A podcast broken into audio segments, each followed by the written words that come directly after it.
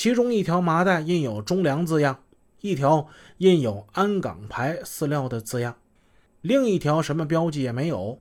在印有“安港牌饲料”字样的那麻袋上，缝着三块不大的蓝色补丁，针脚较为密，缝得很仔细。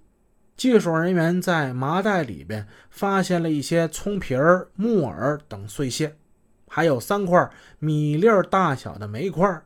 小心翼翼地拆开了补丁，在褶缝里掉出了一粒麦子。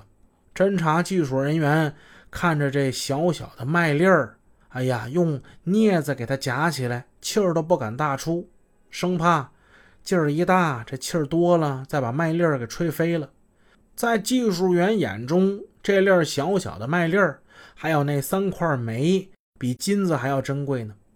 刑事侦查之中，对犯罪现场的提取遗留物进行检验、鉴定、分析，可以提供侦查线索，指明侦查方向，进而扒掉犯罪分子的画皮，指导犯罪分子的巢穴。在这方面，沈阳市公安战线的幕后英雄们有着许多不凡的战绩。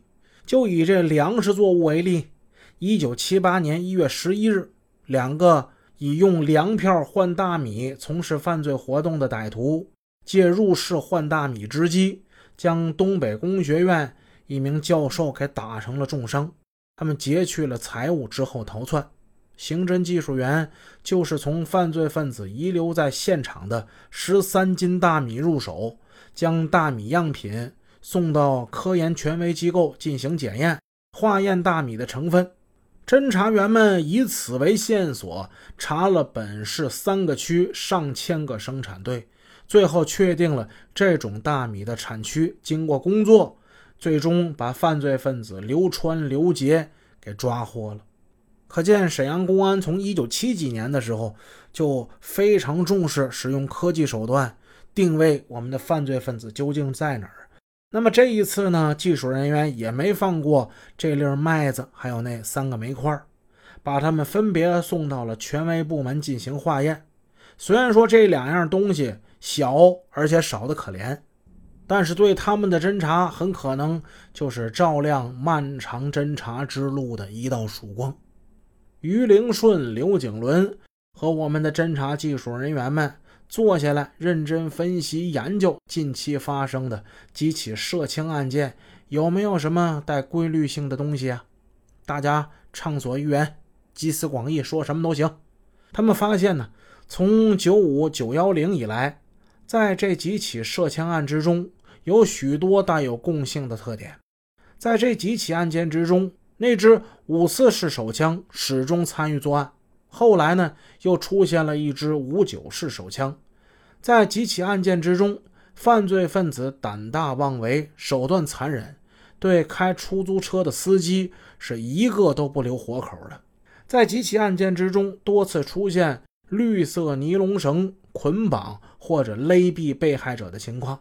在几起案件之中，目击者们反映，案犯年龄偏大，特别是其中有一个。年龄在五十岁上下，还有一个身高超过一米八，体格健壮。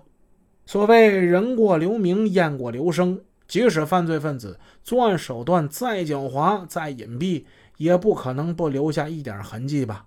不可能不反映其作案的手段特点与规律。正所谓魔高一尺，道高一丈。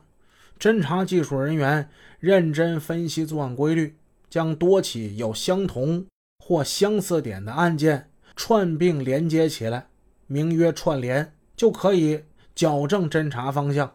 串联如同一面威力强大的照妖镜，犯罪分子无论在何时何地露头，就把你放在照妖镜底下，让你现出原形。当年被称为杀人恶魔的潘晓峰，还有呢，残杀十三名打更老人的。王德来等四名犯罪分子都是在经过串联之后，最终被抓获的。现在侦查技术人员经过串联，认定了九五九幺零、九六二二、九六二一等一系列抢劫杀人案是同一个犯罪团伙干的，姑且称之为串联枪案吧。正如警方所意识到的那样，